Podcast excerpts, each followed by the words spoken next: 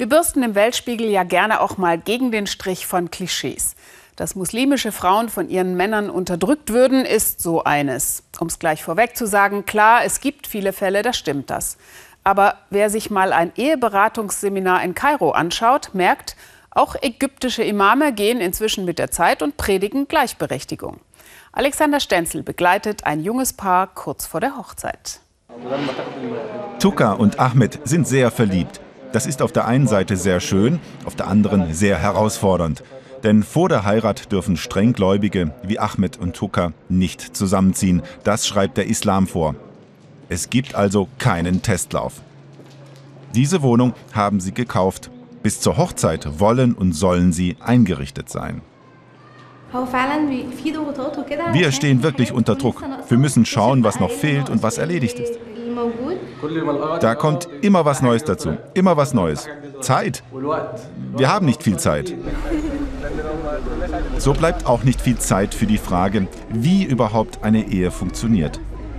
Aufgeregt sind sie. Sich freuen, ja, das tun sie auch.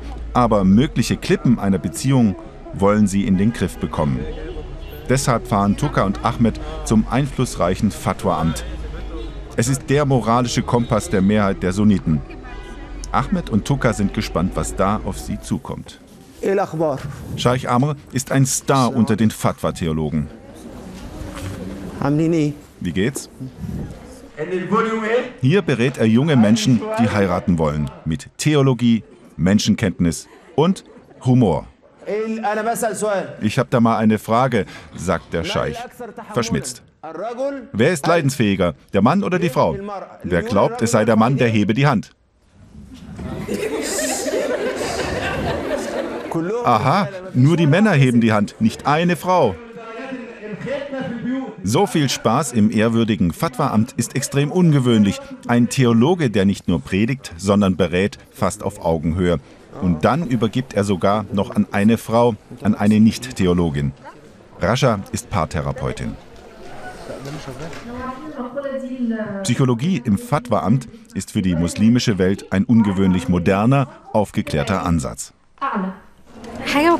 Was ich nicht wusste, dass Glück eine Entscheidung ist. Wenn ich glücklich sein will, muss ich mich entscheiden und die Herausforderungen annehmen.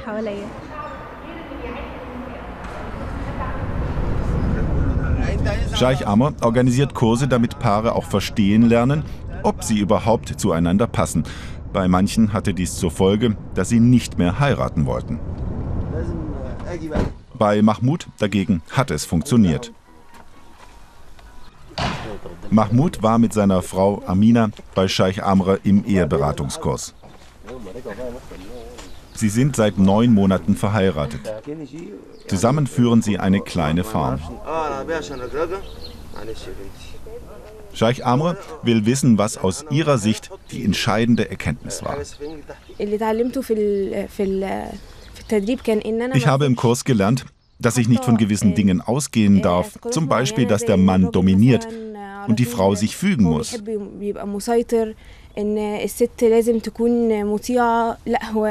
Es geht nicht um Unterdrückung, sondern um Verstehen.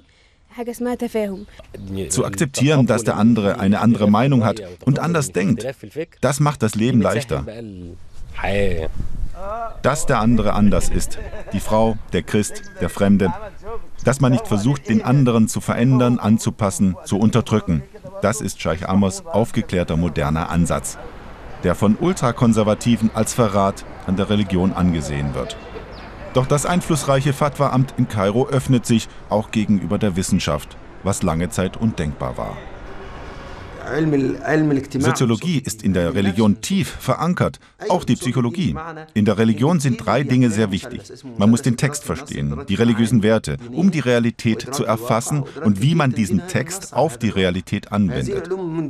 Ohne diese Wissenschaften können wir die Realität nicht erfassen und auch die Religion nicht auf die Realität anwenden. Tuka und Ahmed kommen aus dem Staunen nicht heraus. Dem Stundenplan des Fatwa-Amtes stehen nicht nur Sexualkundeunterricht und Familienplanung, sondern auch Innenarchitektur. Wir wollen das alles umsetzen, was sie uns gesagt hat. Ich finde es sehr gut. Das Religiöse ist sehr wichtig, das Spirituelle und die Innenarchitektur.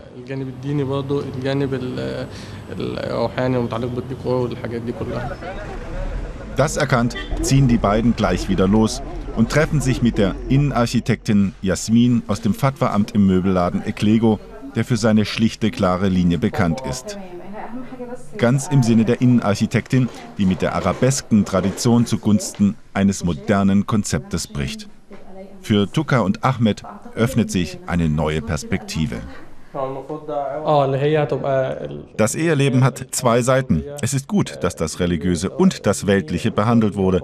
Am Anfang dachte ich, es würde nur um Religion gehen. Das interessiert mich auch sehr, weil es aus meiner Sicht wichtiger ist. Aber ich finde es dennoch gut, dass Sie die zwei Themen zusammengebracht haben. Und so verbindet sich die religiöse Welt mit der modernen, auch für Tuka und Ahmed. Ganz überraschend ist doch das Fatwa-Amt dafür bekannt, besonders konservativ zu sein.